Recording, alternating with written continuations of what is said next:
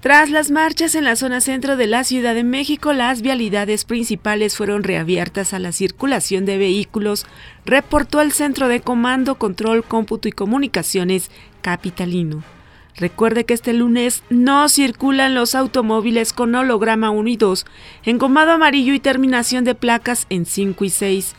Por ser día festivo, el servicio del metro dará servicio hasta las 0 horas y el metrobús hasta las 11 y media de la noche.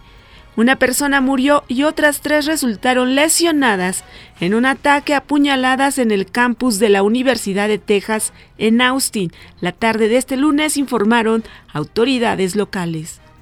Les saluda Amelia Villalobos Zambriz.